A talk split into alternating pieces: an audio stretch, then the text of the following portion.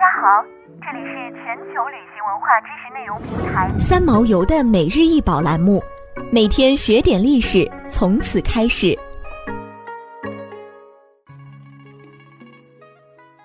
每天学点历史，从每日一宝开始。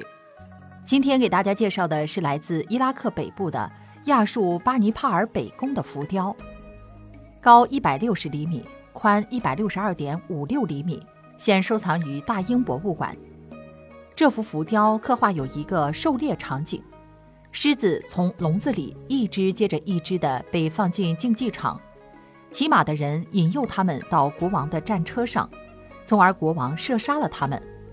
狮子死亡的痛苦被真实的表现出来。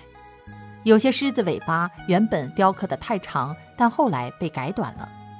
在对亚述帝国的考古发掘中，出土了大量关于国王猎狮场景的浮雕。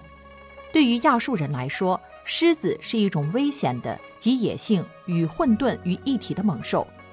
作为帝国的守护者，国王有义务保护帝国和他的子民。亚述的国王们通过对狮子的狩猎来彰显自身的勇武、强大和可靠。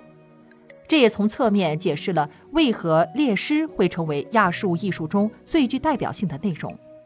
以亚述巴尼拔王宫的装饰浮雕为最，亚述浮雕多以浅浮雕的形式出现，对体积感的强调和人体肌肉的夸张处理，赋予了浮雕遒劲的生命力。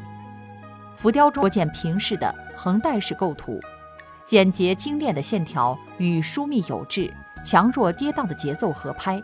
带有强烈的装饰趣味，而人物比例上的悬殊差异，则暗示了其社会地位的主次尊卑。此外，浮雕中还多见象征手法的运用，波纹象征河流，树木代表陆地，弧线指代山坡等，使得自然界中的具象物体也充满了装饰意味。与笃信来世的古埃及人不同，亚述人很注重现世的享受。历代国王皆不遗余力地大兴土木，两河流域历史上最宏伟富丽的宫殿建筑在亚述帝国时期竞相涌现。当辛纳赫里布的孙子亚述巴尼拔成为帝国的统治者时，恢复并扩建了祖父辛纳赫里布在尼尼微城附近的宫殿。这位末代帝王用大量色彩鲜艳的浮雕来装饰尼尼微北侧的新宫殿北宫。这些浮雕装饰由镶嵌在巨大王宫墙壁上的石板组成。